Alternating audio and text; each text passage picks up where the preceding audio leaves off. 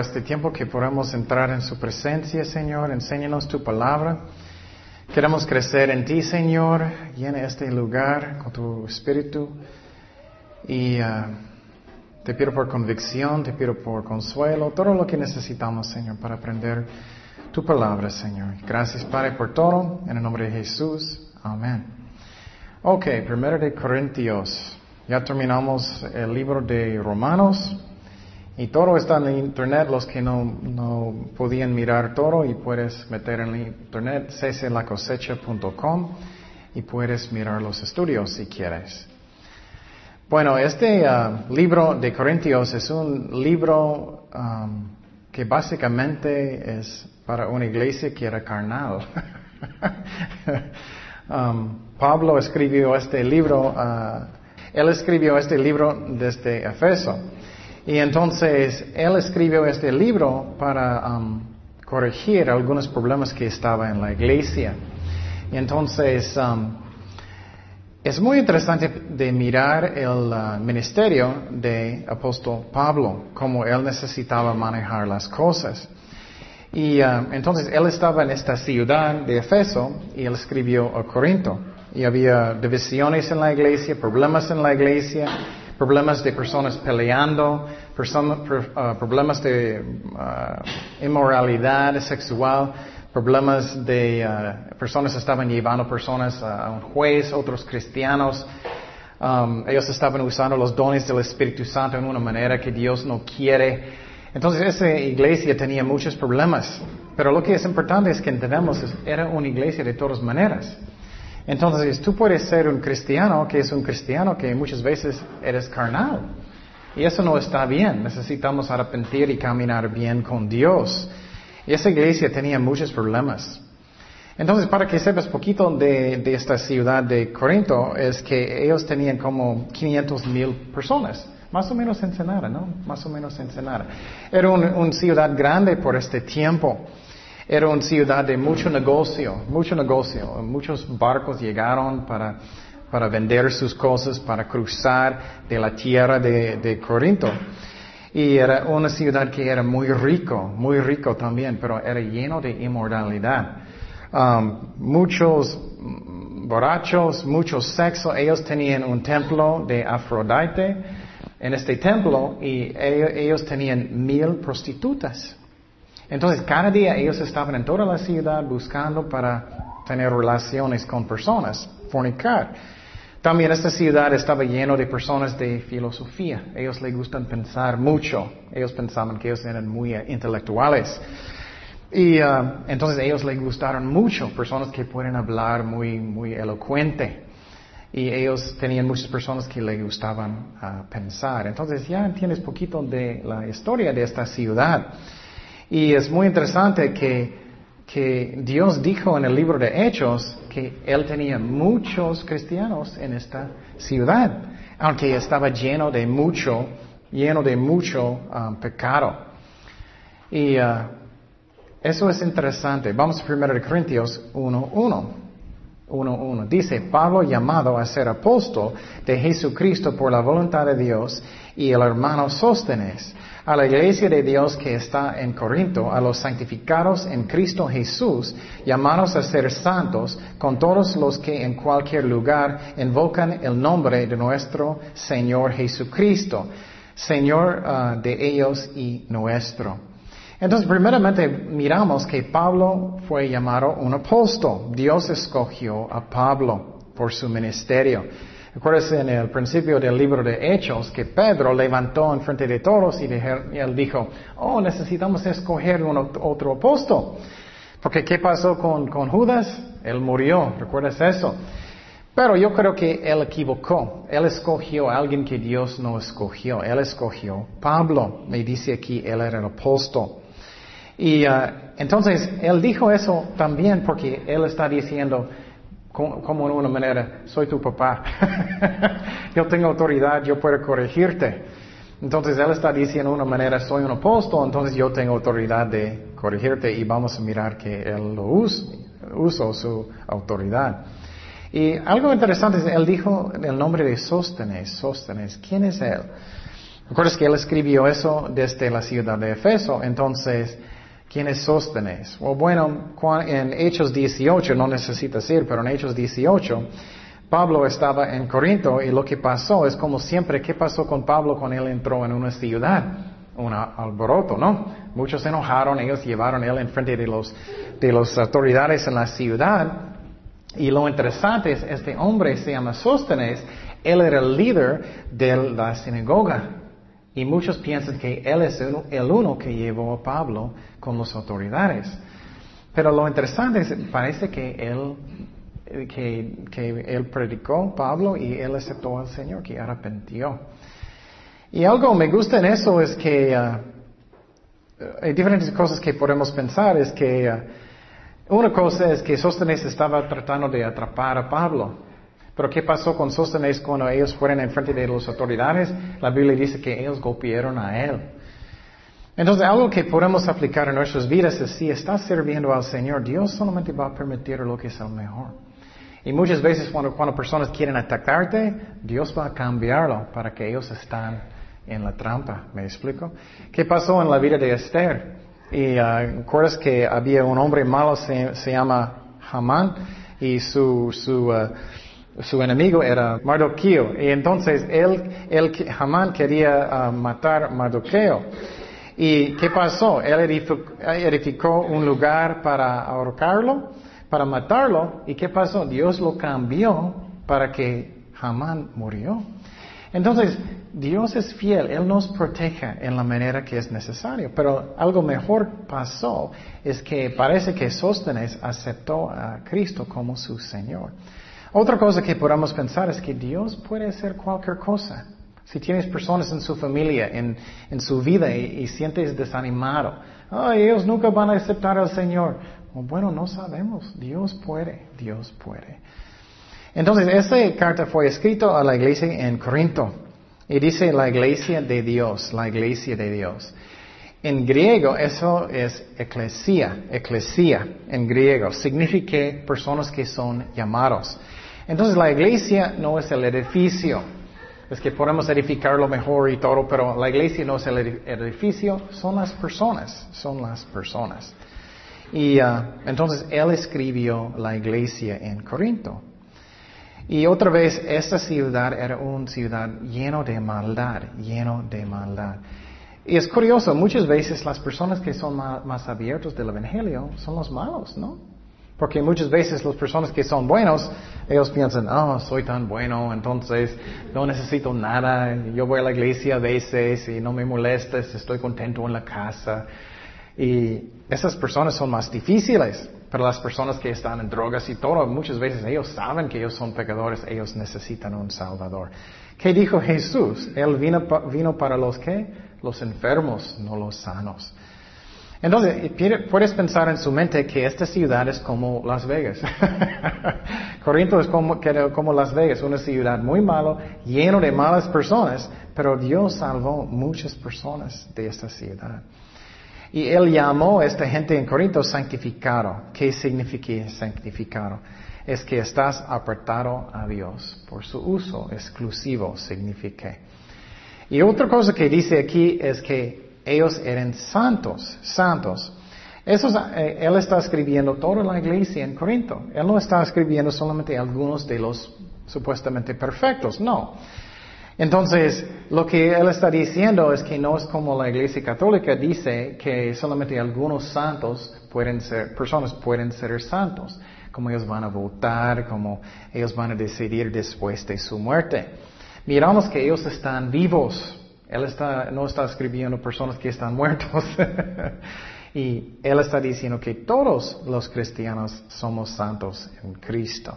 Seguimos en 1 de Corintios 1.3. 1 de Corintios 1.3 dice, gracias, gracia y paz a vosotros, de Dios nuestro Padre y del Señor Jesucristo. Gracias doy a mi Dios siempre por vosotros, por la gracia de Dios que os fue dada en Cristo Jesús. Entonces, lo que estamos mirando aquí es que Él está diciendo, quiero que tú tienes gracia y paz. ¿Qué es gracia? Es lo que no merecemos, no merecemos.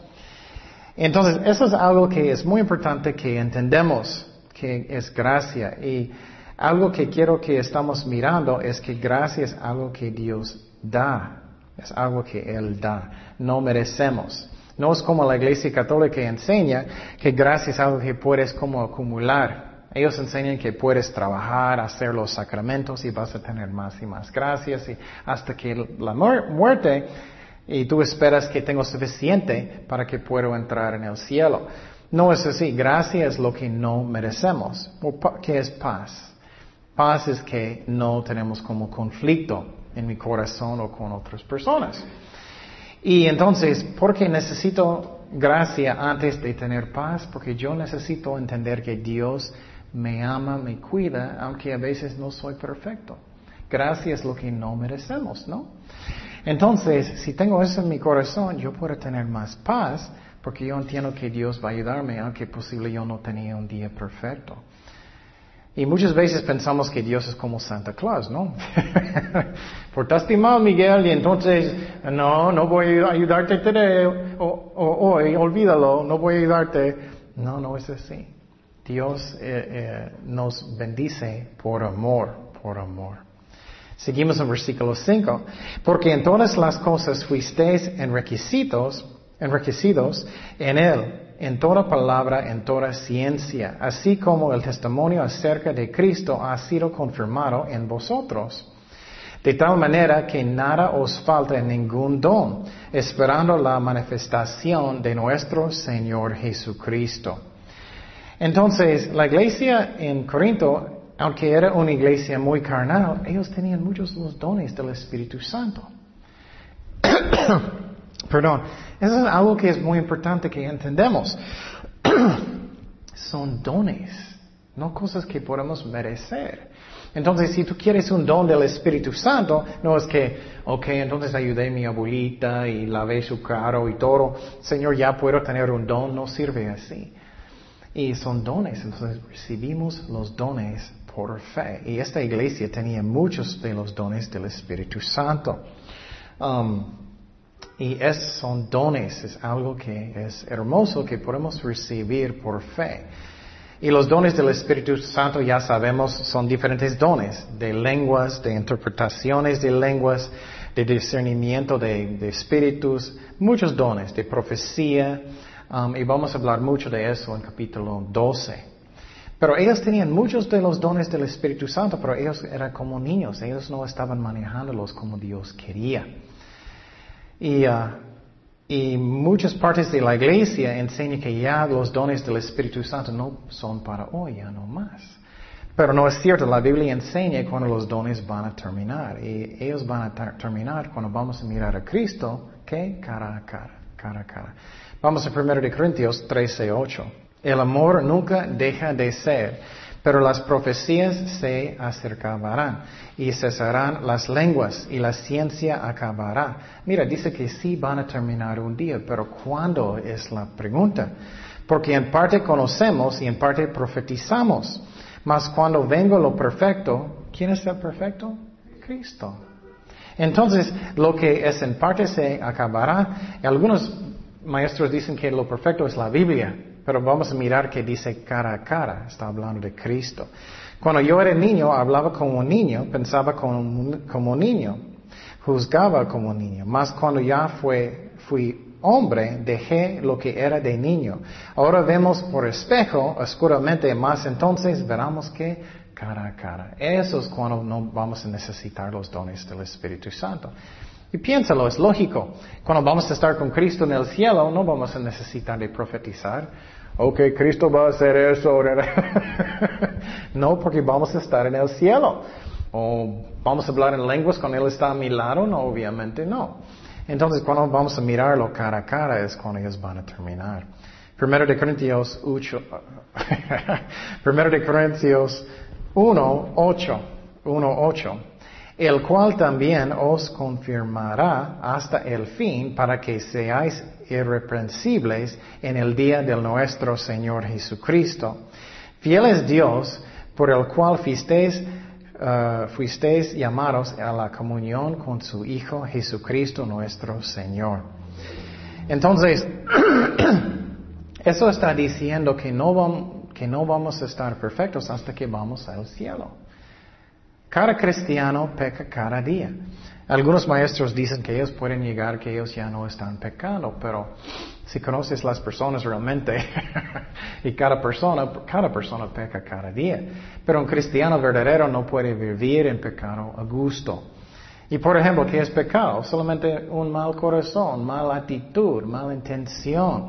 Um, y también acciones que tú debías hacer. Posible Dios dijo, oh, necesitas ayudar a esa persona y no hiciste. Eso es pecado también.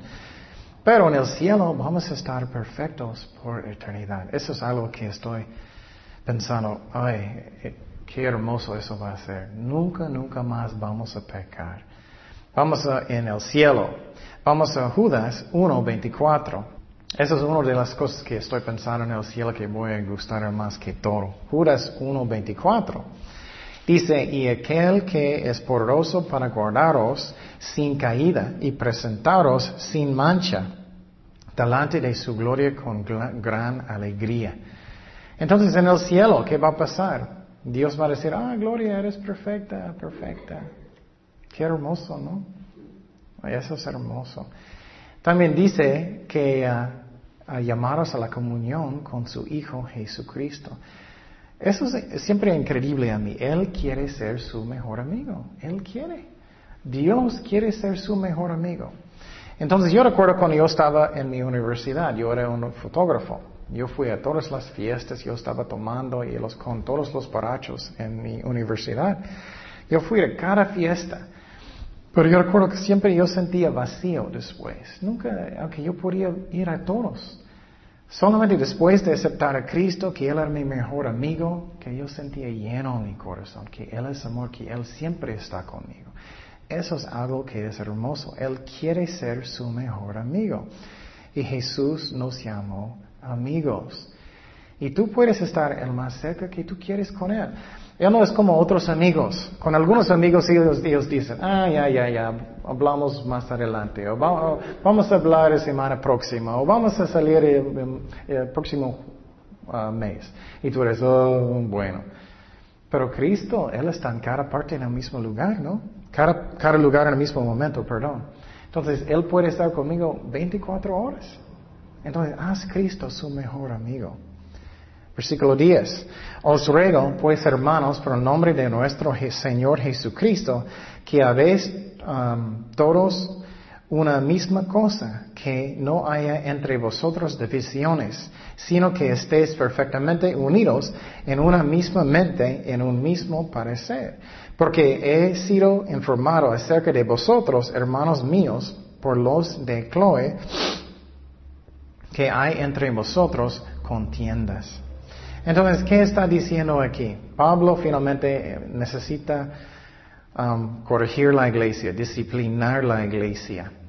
Um, y quiero decir otra vez que ellos son hermanos. Cristianos pueden pecar también. Somos perdonados, pero algunos cristianos están en la carne mucho. Necesitamos arrepentir y caminar en el Espíritu. es como cada día. Cada día tenemos tentaciones. Voy a enojar, voy a negar mi carne. ¿Voy a ayudar a mi hermano o voy a ignorarlo? Cada día podemos decidir si voy a caminar en el espíritu o en la carne. Y la iglesia en Corinto, ellos estaban pecando mucho. Gálatas 5, 16. Gálatas 5, 16, que dice, y eso es una decisión, no te deja el diablo decirte, oh, tú no puedes tener victoria, tú tienes ese problema en tu carne. No crees el diablo, podemos tener victoria con el Espíritu Santo. Dice, digo pues, andad en el espíritu y no satisfagues los deseos de la carne, porque el deseo de la carne es contra el espíritu y, y, del espíritu es contra la carne. Y estos se oponen entre sí, porque no hagas lo que quisieres. Entonces, esa es la batalla cada día que tenemos. Y algunas personas, ellas andan en la carne mucho, no debemos hacer eso. Pero algo que quiero decir que es muy interesante, dice que um, la casa de Chloe, que él escribió a Pablo en Efesio, para decir que había, había problemas en la iglesia. Y muchas veces hoy en día personas van a decir, ah, tú estás diciendo todo. ¿Cómo se dice tattletale en Spanish? Do you know? ¿No? Bueno, personas van a decir, tú estás chismeando, tú estás chismeando. Quiero decir, eso no es chismear.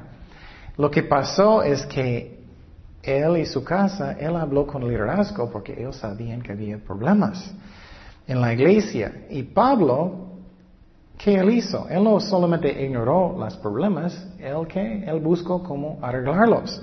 Eso es muy importante porque en las familias o en las iglesias, si hay problemas, personas necesitan arreglarlos. Disciplinar si es necesario. Y en esa iglesia ellos estaban ah, peleando sobre cosas que ellos no debían pelear. Y Pablo, él buscó una manera para arreglarlo. Y quiero decir otra vez, eso no es pecado, es bueno. Y lo que me gusta es, él habló con, con Pablo para arreglar los problemas, pero también él podía usar su nombre. A veces personas van a venir a mí y decir, oh, esa persona está haciendo eso, pero no, no, no le digas. Entonces, ¿qué puedo hacer? Es que necesito un testigo, ¿no?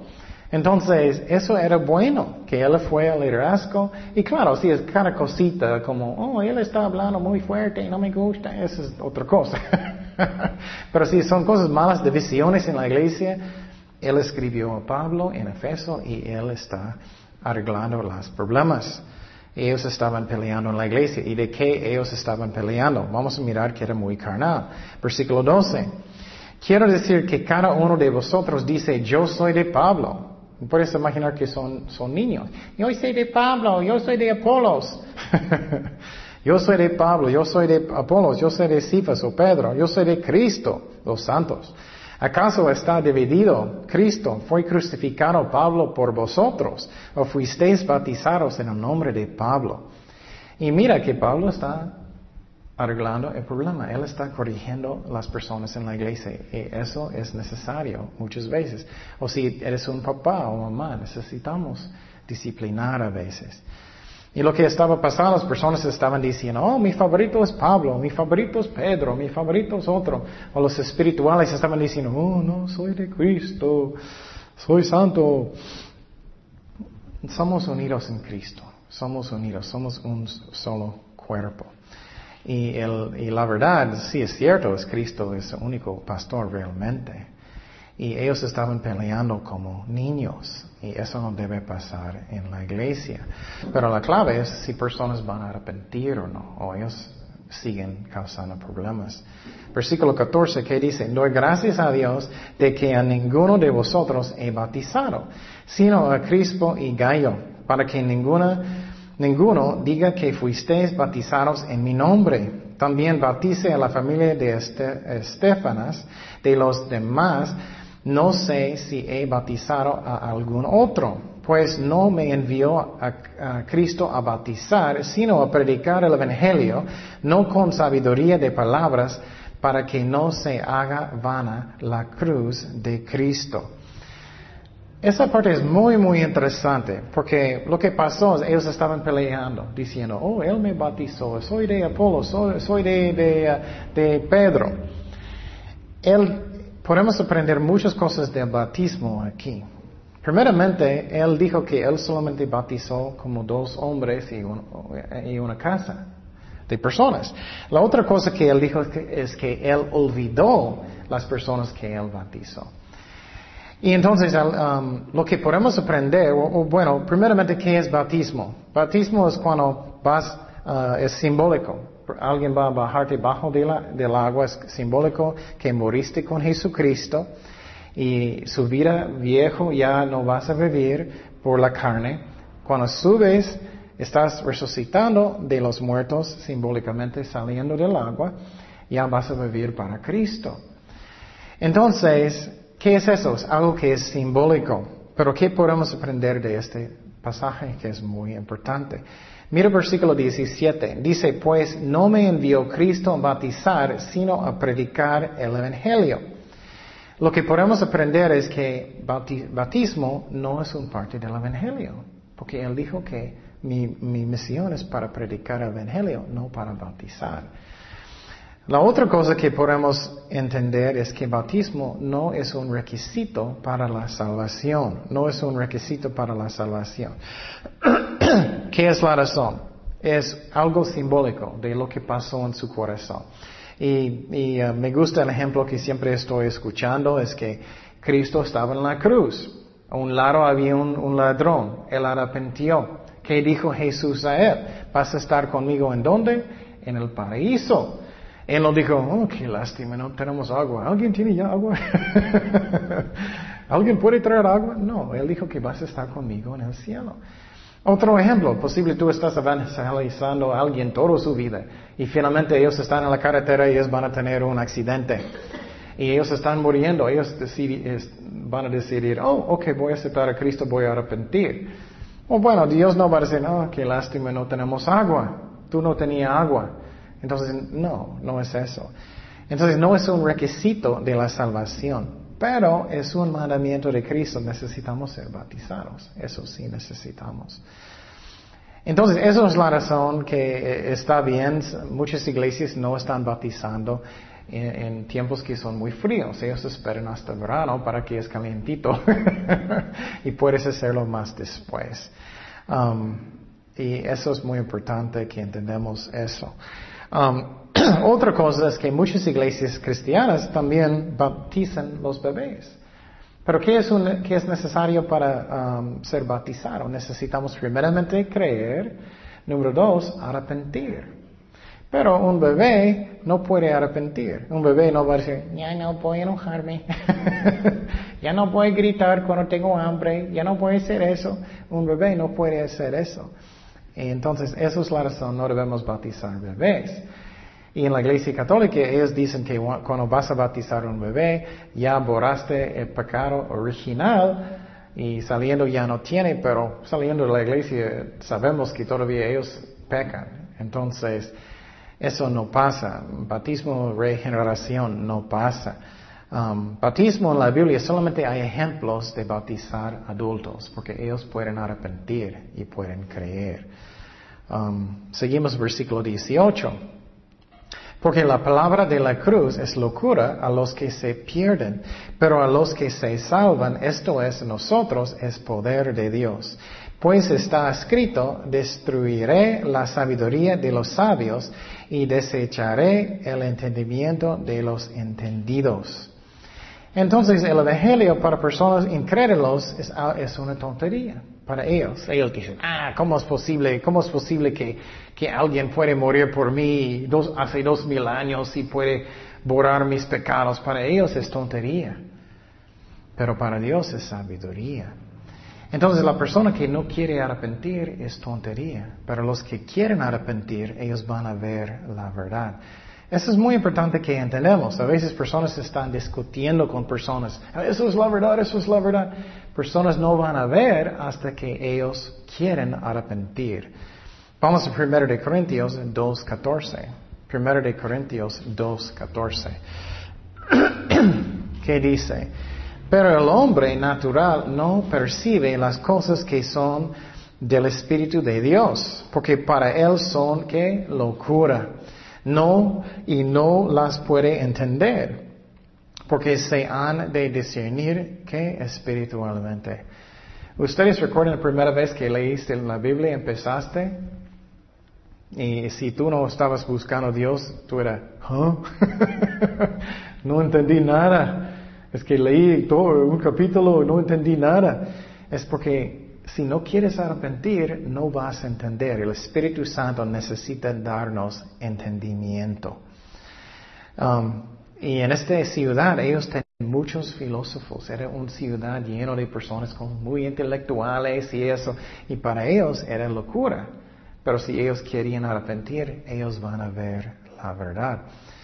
Y el Evangelio es el poder para la salvación, el Evangelio. Vamos a Romanos 1, 16. Porque no me avergüenzo del Evangelio, porque es poder de Dios para salvación a todo aquel que cree, al judío primeramente y también al griego.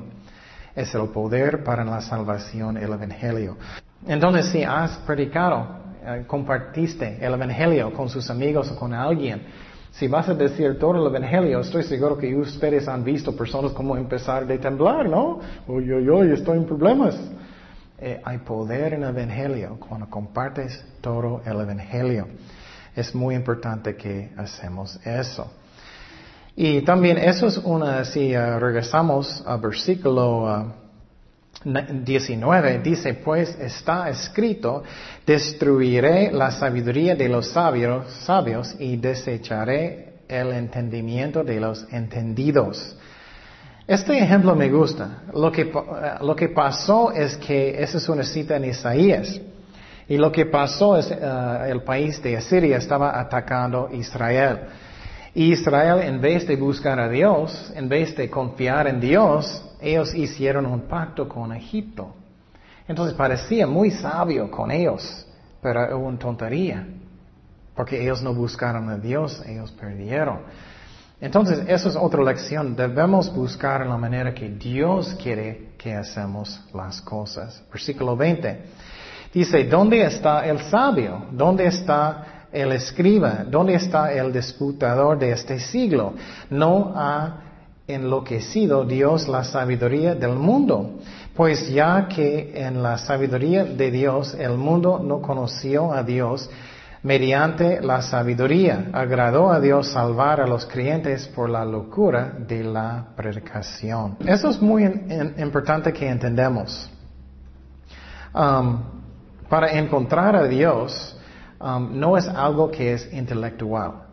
Muchas veces personas piensan, oh, solamente Dios si tú vas a darlos muchas pruebas y, muestra muchas pruebas que, que, la Biblia es la verdad. No es algo intelectual. Eso es muy importante que entendamos. Es qué es el corazón. Es el corazón. Por ejemplo, hoy en día tenemos, tengo un laptop aquí. Es muy fácil buscar información, ¿no? tenemos el Internet, podemos investigar de los uh, pergaminos de la Biblia, podemos investigar en computadoras qué pasó hace dos mil años, podemos mirar los documentos, hay muchísima información y podemos investigar y está bien para hacer eso, para que podamos tener más confianza en la Biblia y podemos. Pero no es algo de la mente, no es intelectual. ¿Por qué? Bueno, ¿qué ellos tenían hace 300 años? Ellos tenían una chiva, ellos tenían una vaca, ¿no? Ellos no tenían casi nada. No había luz, no había computadoras, no había pruebas de nada.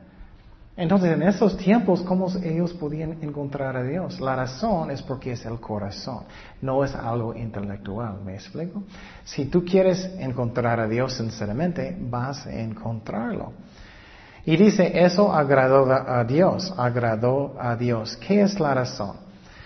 Eso es muy interesante a mí. Dios a propósito hizo el Evangelio una locura para los sabios. ¿Por qué? Para los inteligentes. ¿Qué es la razón? Porque Dios quiere que personas van a arrepentir sinceramente de su corazón. Y por ejemplo, si tienes a alguien muy intelectual, y claro, una persona que es intelectual puede aceptar a Cristo, pero uno que está lleno de orgullo, oh, eso es locura, yo no voy a creer eso, eso es ridículo, ellos no van a tener la salvación. ¿Quién va a encontrar? Oh, las personas que son humildes, ¿no? Ok, voy a buscar a Dios. Ok, si Dios quiere salvarme con el sacrificio de Cristo hace dos mil años, gloria a Dios. Entonces Dios hizo a propósito una manera para que los humildes solamente van a aceptar a Cristo. No personas que están llenos de orgullo y piensan que ellos son tan inteligentes. ¿Qué es un ejemplo? Un ejemplo que me gusta mucho es la historia de Naamán en el Antiguo Testamento. Recuerdas, él, él era un lepra y él fue con Eliseo. Y Eliseo dijo, oh, métete en el Jordán siete veces. Y él era, oh, yo no voy a hacer eso, no, no, no, hay mejores ríos donde, donde vivo yo, yo no voy a hacer eso. Y su serviente dijo, bueno, si él dijo, hace una gran cosa, tú vas a hacerlo, no, hazlo, hazlo. Él, él humilló, él mismo, ok, voy a hacerlo. Él metió siete veces, ¿qué pasó? Le sanó. Es lo mismo con el Evangelio. Si tienes mucho orgullo, oh, yo no, yo no creo eso, eso es ridículo, no voy a creer, no vas a encontrar a Dios. Entonces Dios, eso agradó a Dios porque Él va a tener corazones que son arrepentidos. ¿Y qué es otro ejemplo? Por ejemplo, evolución. Los intelectuales hoy en día, ellos creen en evolución, que todos venimos de, de changos. Posible Miguel, pero no sé. Entonces dice, ellos dicen que todos venimos de changos. Y, nosotros venimos de, fue accidentes sobre millones de millones de años, los rayos del, sol pegando las células del cuerpo, ellos cambiaron accidentalmente hasta que, bueno, tenemos humanos. Eso es ridículo. Obviamente Dios nos, uh, somos un diseño. Entonces, es imposible. Piénsalo, el ojo que puede comunicar con mi cerebro, que tiene un nervio que puede comunicar con mi cerebro. Puedo pensar, puedo ver, puedo mover mis ojos, puedo enfocar. Todo eso fue un accidente, es imposible. Entonces muestra locura de los hombres que piensan que ellos son tan intelectuales. Versículo 22, que dice, porque los judíos piden señales y los griegos buscan sabiduría pero nosotros predicamos a Cristo crucificado. Para los judíos ciertamente uh, tropecedero, para los gentiles locura. Más para los llamados así judíos como griegos, Cristo poder de Dios y sabiduría de Dios. Eso es muy interesante. Entonces los judíos están diciendo que aquí ellos siempre estaban buscando qué? Señales. Ellos siempre estaban diciendo, Jesús, muéstranos un señal, haz un señal para nosotros. Pero cuando estoy leyendo eso, siempre estoy pensando, qué ridículo. Jesús estaba levantando personas de los muertos. Él estaba sanando personas constantemente. Él estaba enseñando como nadie enseñó. Él estaba haciendo tantos milagros y después, oh, muéstrame un milagro, muéstrame un señal. Ellos no eran honestos. Hasta que Jesús dijo, la única señal que voy a darte es que es señal de Jonas, ¿no? Que él estaba tres días y tres noches en el vientre del pez, el Hijo del Hombre va a estar en medio de la tierra tres días y tres noches. Él va a levantar de los muertos. Entonces, para los judíos, um, ellos se tropezaron sobre el Mesías. No todos, pero muchos. Y uh, ciertamente tropezadero. Uh, uh, y para los gentiles locura. ¿Qué es la razón que ellos se tropezaron? La razón es los judíos estaban buscando que el Mesías va a hacer qué? Va a quitar los romanos y empezar el reino um, de Dios inmediatamente. Y ellos se tropezaron sobre él. Y para los gentiles, ellos siempre estaban buscando sabiduría, sabiduría. Pero ya miramos que no puedes encontrar a Dios con su intelecto, no puedes, con su mente. Solamente Dios necesita mostrarnos quién es Él. Versículo 25. Porque lo insensato de Dios es más sabio que los hombres y lo débil de Dios es más fuerte que los hombres. Entonces miramos aquí que Dios sabe todo y yo sé que nada. Cuando yo tengo pruebas grandes y, no entiendo lo que Dios está haciendo, siempre estoy pensando en eso también. Dios, tú sabes todo, yo no sé nada. Tú sabes todo. Él sabe lo que es el mejor para nosotros. Vamos a Isaías 55, 9. Dice, como son más altos los cielos que la tierra, así son mis caminos más altos que vuestros caminos, y mis pensamientos más que vuestros pensamientos. Entonces, muchas veces tenemos pruebas grandes, estamos pensando y pensando y pensando, Señor, ¿por qué todo eso está pasando? No entiendo, no entiendo. Y Dios está diciendo, mis pensamientos son cuánto más alto hasta los cielos que yo. Y muchas veces con mi chiquito mente estoy tratando de entender todo y solamente tenemos que confiar en lo que Dios está haciendo. Y solamente las personas que son humildes encuentran la salvación. Vamos a 1 de Corintios 1, 26. 1, 26. Pues mirad, hermanos, vuestra vocación, que no sois muchos sabios según la carne, ni muchos poderosos, ni muchos nobles, sino que lo necio del mundo escogió Dios para avergonzar a los sabios. Y lo débil del mundo escogió Dios para avergonzar a lo fuerte. Y lo vil del mundo y los menospreciados escogió Dios. Y lo que no es para deshacer lo que es, a fin de que nadie se jacte en su presencia. Entonces Él está diciendo otra vez, no muchos sabios, no muchos inteligentes encuentran a Dios. ¿Qué es la razón? Mucho orgullo. Ellos no pueden aceptar lo que Dios dijo, en la manera que podemos ser salvados. Cristo dijo que tú necesitas cambiar como qué, un qué, un niño para entrar en el cielo, con humildad, que puedes aceptar lo que Dios dijo, es la manera para salvarnos.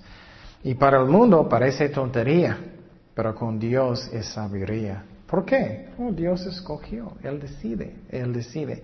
Y las personas que son arrogantes, que no quieren arrepentir, solamente van a pensar que es una locura, es tontería. Eso es la razón. Cristo dijo, no debemos dar nuestras perlas a los que, los cerdos, ¿no? ¿Qué es la razón? Tienes que orar. Muchas veces personas no quieren saber nada de Dios. Ellos están burlando de Dios. Ellos están eh, solamente completamente cerrados. Y necesitamos orar. Señor, ¿tú quieres que voy a seguir hablando con esa persona o no? Pero si ellos están llenos de orgullo y sientes en tu espíritu que estoy dando perlas a los, los, cerdos, no lo hacen. Porque ellos están llenos de orgullo. Pero depende, depende. Por ejemplo, Pablo, uh, antes de aceptar a Cristo, él estaba muy rebelde. Entonces depende de la situación. Ah, versículo 30. Mas por él estáis vosotros en Cristo Jesús, el cual nos ha sido hecho por Dios sabiduría, justificación, santificación y redención, para que como está escrito, el que se gloria, gloriese en el Señor. Miramos mucho aquí. Primeramente dice Cristo Jesús es para nosotros qué? Sabiduría.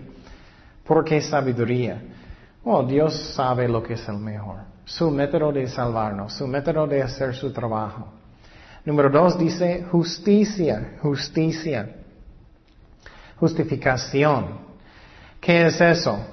En el Evangelio, cuando tú aceptas a Jesucristo en tu corazón, Él te perdona de todos sus pecados. Pero ¿qué más? Él nos dio su qué? Su justicia, su justicia. Eso me encanta, porque no es mi justicia que me salva, pero la justicia de Dios.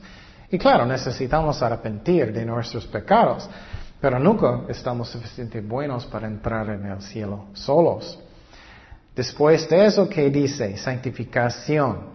Ya hablamos de eso, que somos apartados a Dios y con el Espíritu Santo podemos caminar con Dios.